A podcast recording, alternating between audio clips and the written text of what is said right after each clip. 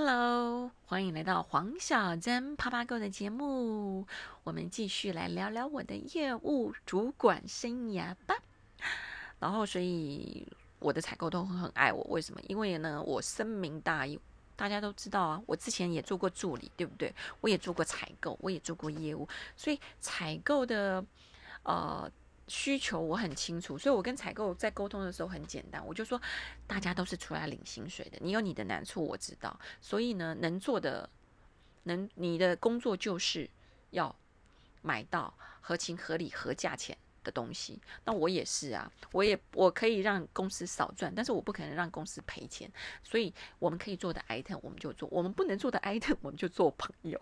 所以我的采购都很都很爱我。然后呢，呃，后接下来我们就配合开始配合了嘛。然后过了一年多左右呢，我就碰到那个大家都知道的，一九九九年的九二一大地震。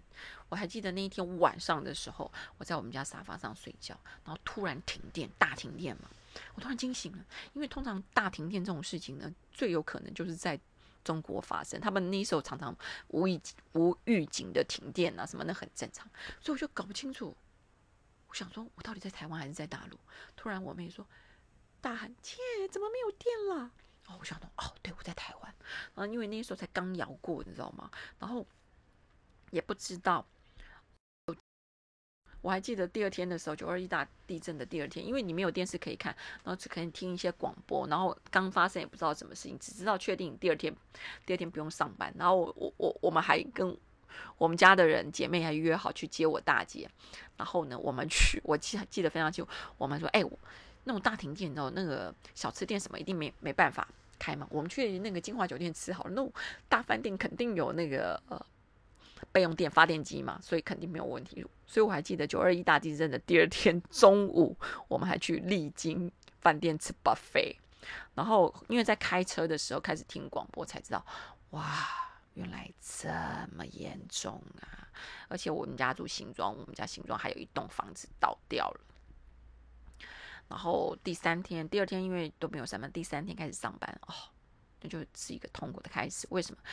我们那个时候公司好像在十二楼还是三楼吧，然后也没电，你知道吗？你只能你只能爬楼梯，爬楼梯没办法，大家都在爬楼梯啊，爬楼梯上楼上班。然后那时候上班的时候就是在讨论到底后面该怎么办，该如如何营运，然后电的供应到底是怎么办。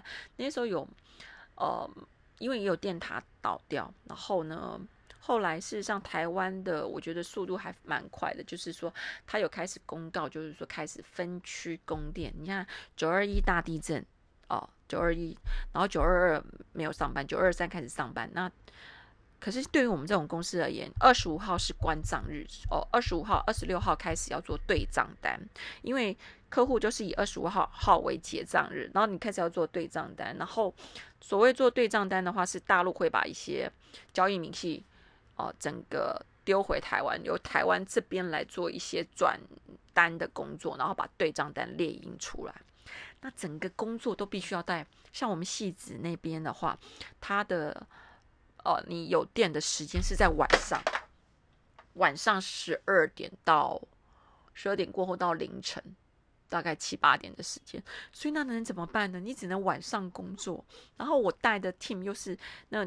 都是助理 team 嘛，跟业务 team 嘛，没办法。然后之后大家都晚上晚上十二点开始开始一有电开始开始提订单转单弄弄弄弄弄到弄到隔天早上大概五六点哦，你就会发现戏子整所有的大楼啊都是灯火通明。为什么？因为二十五号、二十六号都是关账日，所有的会计全部在都在公司加班。然后我们记得加班到凌晨大概六七点准备回家的时候，全部都是女生，因为都是会计。在加班，然后我还要负责送他们回去，因为我的助理呀，我那时候的业务也是女的，他们都没有车子，只有我有车子，所以我还必须要早上一个一个送他们回去，然后还是要出货，那出货怎么办呢？没有电梯，白天出要出货，出货的时候我们就只能那个把货利用那个安全梯，对，安全梯铺木板，然后货从楼上开始滑滑滑滑滑滑到一楼，这样子出货。反正，在这么为艰巨为难的时候，一定会有办法，就是想到什么样的办法。隐隐知道，我觉得台湾人在这一个部分真的还蛮厉害的。然后就这样子度过了九二一大地震的时间。然后两千年呢，又碰到那个象神台风。我还记得象神台风的隔一天，那一天我刚从那个大陆出差回来，对。然后我出差回来的时候，我还特别叫计程车绕去戏子看一下。那时候水都还没。还没退啊，戏子整个就是一个水乡泽国。然后呢，我的车停在公司的地下室，公司我们地下室有 B one、B two、B 三，停了三台车，因为三个业务啊，包括老板都都在都在中国出差，我们都去出差。然后哦，我们地下室也还有租地下室的那个仓库，因为有货货在里面。我就说你们为什么？把为什么不先挪车挪？第一个挪车很快，第二个车子一台都是五六十万，你们搬的要死也不过一百多万而已，三台车哎，包括一台 B N B N W 哎，然后你知道一层一呃 B one 就是单单一层楼的水啊，就抽抽了整整一个礼拜才把水抽完。之后呢，他就说：“哎，Carry 你的那个车子出土了，你可以去车上拿证件，因为行照在行照跟驾照在车上嘛。”那车子肯定整个报废掉了，因为你在水里面，你不是只是淹到一一点点水，你是整台车泡在水里面，就算去维修，哎后嘛没完转，所以后来就整个车子就就卖掉了。然后我记得象神台风的时候，整个复原戏子戏子区的复原的工作，事实上。速度还蛮快的，整个道路清空啊，反正国军什么的啊，来帮忙嘛。嗯，大概一个礼拜，交通电力就大概恢复正常了。那主要就是，哦，地下室的水还是要拼命的抽，然后，然后出货也是一样啊，就是没办法，就是也是没有电的时候，也是就是利用逃生梯的安全梯的部分，这样子慢慢出货。然后在这家公司又碰到被倒账，对，不要以为现在才有诈骗集团，当时大概在民国两千年的时候，电子业什么行业都一样啦，都有诈骗集团。你知道电子业也有诈骗集团，就是他可能。会去买一家公司，设立一家空头公司，或者是去买一家公司哦。而且这些诈骗集团都是专业的诈骗集团哦。然后他们都是知道这家公司可能他已经在呃电子业已经 run 了一定一定一定有一定的 credit 信用，然后可能就是他可能要收掉，或者是财务有些问题呢。然后这些诈骗集团就会去买这家公司，然后呢，依据这家公司里面以前的交易记录。然后很正常的下给代理商，那代理商有些时候你会没有没有，我们不可能定期去查询这家公司的负责人嘛，对不对？所以说有些时候他负责人可能变更负责人的时候，我们并不知道，通常都是那种哦，然后呢，他只是刚开始会跟你谈，哎，我可能要延长票期，可能本来是当月结六十天九十天，他可能说，哎，我要多延一个月。哦，可能是一百二十天或者是一百五十天，多延一个月对我们而言也算。如果这家公司以前交易付款都很正常的话，那交易很长一段时间，你让他多延一个月，这也算合情合理的情况之下，那加起来可能就有四个月。你知道这四个月，而且是全部的供应商都中奖，不是只有我一家。如果是我一家的话，那我就是蠢猪，对不对？并不是，是所有的供应商都中奖。因为所以说，我们还会拿到那个，后来发现有问题的时候，一我们就会开始去追查，追查这家公司。通常发现的时候都是人人去楼空，货都搬光光。然后他会，他买了这么多电子料，他可能就会呃卖到国外去，用非常低的价钱卖光光，拿现金。因为我们给他的是应收。AR 有放账嘛，对不对？当月结、次月结什么一百二十天、一百五十天、五六个月，他当天他卖出去，他卖很低的价钱，通常都是可以拿现金。所以，我们有些时候拿到那个诶债务人的那个金额的时候，就看大家开始在比谁谁是第一名。只要我们老板通，我们老板我们老板也蛮好玩的。他说啊，我们不要前不要是前三名就可以了，千万不要是第一名，那会被被别人耻笑。你看我们老板是不是很乐观？他有时候就是，我觉得有些时候老板乐观也是蛮好的。他说我们没有前三名啊，哦，那好。那很好，我们脸没有丢的太大。我们第几名？我说大概十几名。我说啊，还好了，反正这么多人中奖，上柜上市公司都中奖，我们中奖算合情合理。所以后来我们在做，后来我在做客户的时候，第一个新的客户我也会非常小心。这家新为什么会有新的客户？因为电子业是一个非常血腥的行业。你为什么会想要跳进来做嘞？你的老板是谁呢？你背后的金主是谁呢？有些那种。夯不啷当没听过的客户，真的情愿都不不做。有一次，我的找了一个新的业务，他也是去跑一家客户，然后因为很菜嘛，菜鸟的时候，他正好出门的时候就听到里面哄堂大笑，里面就说：“哎呀，刚来那个真是菜鸟，什么东西都不懂。”他就回来跟我投诉，就说他被出去外面被别人洗脸。我就说没关系，这家公司我觉得也怪怪，我们不做。我说大不了就不做，不做最大。结果过没有多久，好险没做。这家公司竟然是诈骗集团，一样又是很多人上榜被骗了。我说，你看，我们我们有志气不做是对的事情，对不对？起码我们没有被倒账啊，对不对？有些时候真的是做事情真的要小心。然后刚刚不是又说过，我还被黑社会威胁过，对，因为呢有一次就是我的老板的朋友来跟我们老板可能借几百万吧，然后他就跟我们老板说。他没有钱付，但是他有他有货可以抵债。我们老板说好啊，反正钱能拿回来就好了，对不对？他就把货拉到我们家，结果大概拉过来没有多久的时候，哎，就是就就就就就就有人上门喽，就是也是电子业的人，就是上门来带着黑社会上门来，就是说，哎，他们公司被人家倒了一票货，然后他们碰到的是可能是诈骗集团。然后呢？听说那批货到我们家，我说什么叫做听说？你要有凭有据啊！他说那你要让我看，我说 我为什么要让你看呢？我说你如果拿搜索票来，我就让你看。我说你你你你说货是你家的，就是你家，然后我就要开仓库让你验货嘛？我说你这个逻辑很奇怪吧？他说好，没关系，我现在去去申请搜索票。我说好，那你就去申请搜索票。那这个时候呢，他就派那个派两个人蹲在我们家门口了。就是看起来就像刺身上就刺人刺龙刺凤，然后就是黑社会，一看就知道黑社会就蹲在我们家门口。然后呢，这个时候我们怎么办？我们当然赶快打电话给律师啊！碰到这种事情，第一个就先叫我说，因为像代理商都会有配合的那法律事务所，我就说反正就很有点复杂，我就说你可不可以派一个律师来我们公司一下？我说我有一些事情想要搞清楚，就是如果我婆婆碰到这种状况的话，我到底该该怎么？怎么办？然后他就来告诉我，就是说，第一个，我的货到底是不是脏货？什么叫做脏货？就是说，对方到底买货的时候有没有付钱？如果他从头到尾都没付钱的话，叫做诈骗。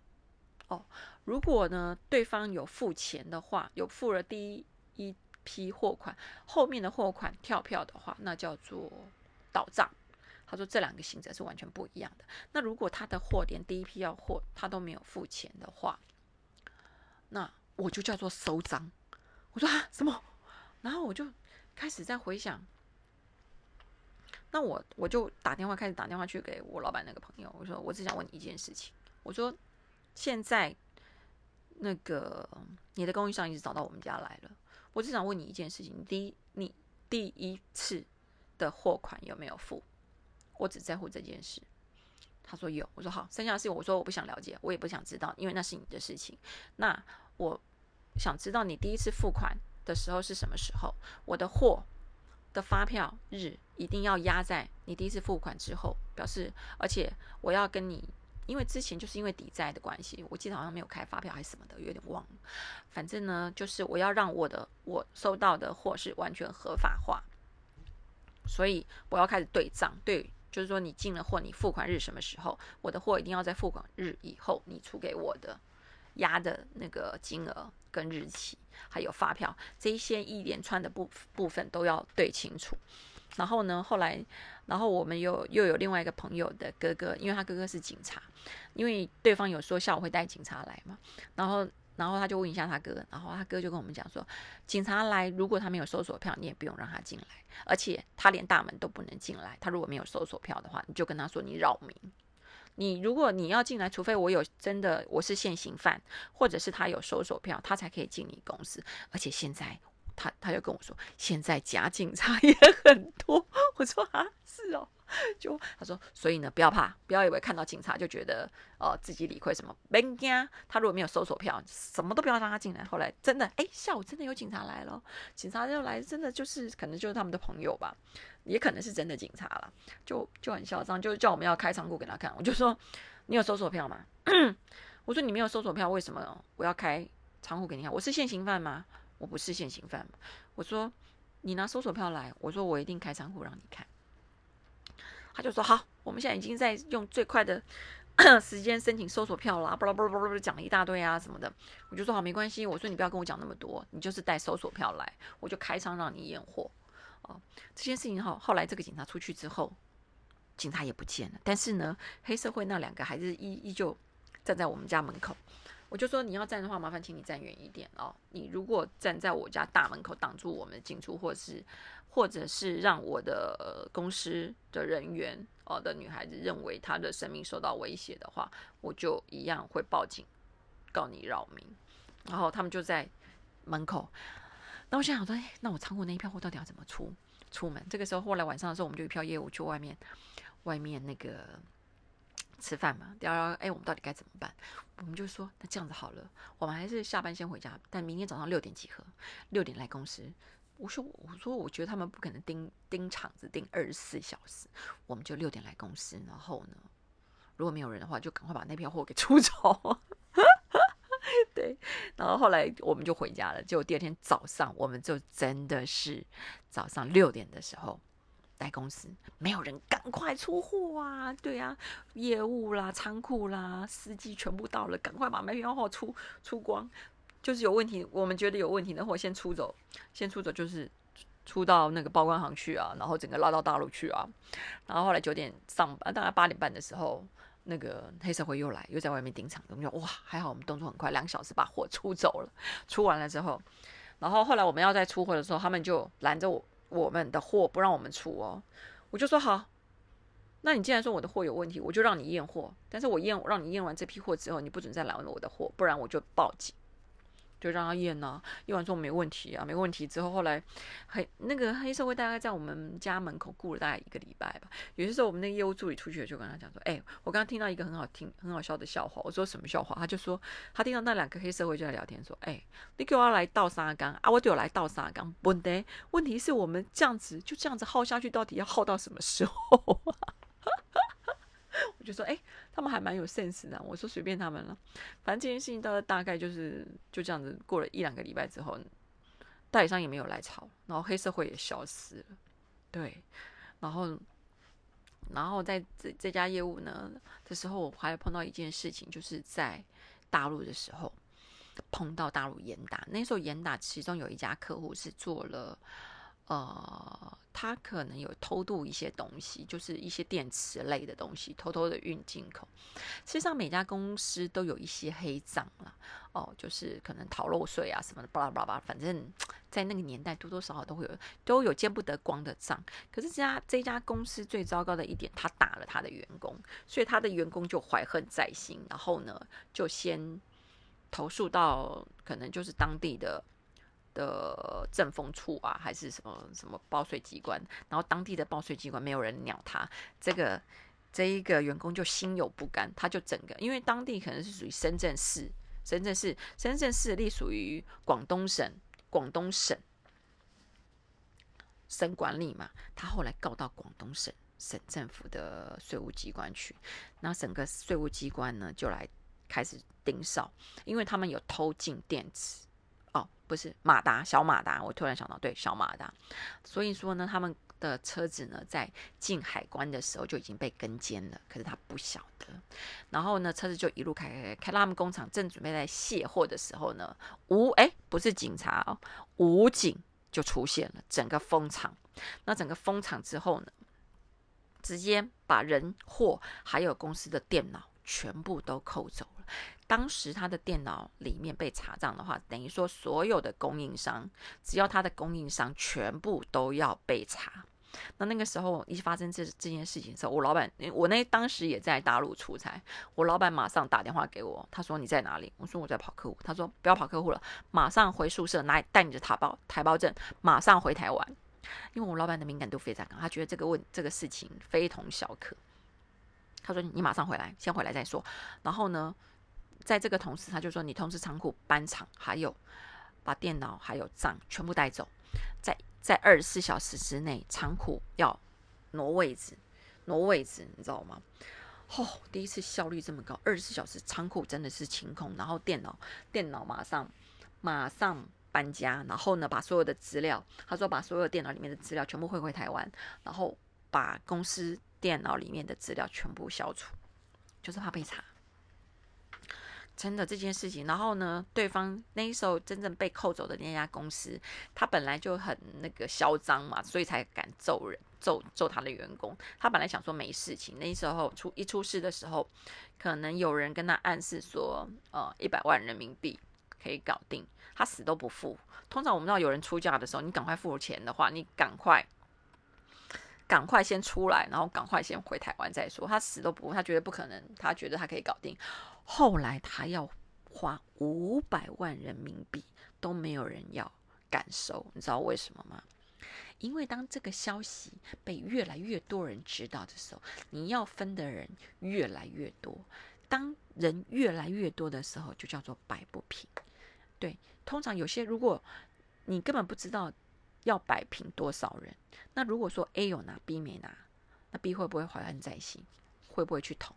所以到最后你要花五百万都没有人敢拿，为什么？因为事情闹太大了。那个时候连台湾，我记得连台达、红海都中奖，大家都有出来塞红包。这件事情大概过了半年之后，才开开开始消停。所以啊，我们以前在。大陆做生意的时候啊，都都常常在讲一件事情：你真的要有命可以花，而且有些时候啊，该给的钱呢就要给。像我们老板呢，对司机特别好。通常我们家司机要离职的时候，不管是任何理由，老板都会包一个大红包给他，因为老板说司机知道。太多公司的秘密了，但是我们不可能灭口嘛，对不对？所以我们只能封口，所以就是付封口费，怎么样啊？是不是非常刺激的业务主管之旅啊？而且这还是我只是我的业务主管的故事里面的一小篇章而已哦。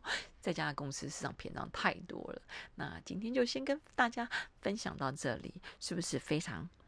的有兴有趣呢，这样人生就是这个样子，就是你要在那个 非常紧张刺激的情况之下，有一个那个平常的心，碰到问题了就是想办法去解决，怎样解决？然后最重要的是自身自己的安全是最重要的，对，安全才是最重要，平平安安的回家是唯一的道路喽。好了，今天跟大家分享就到这里了。黄小珍啪啪购，我们下次见，拜拜。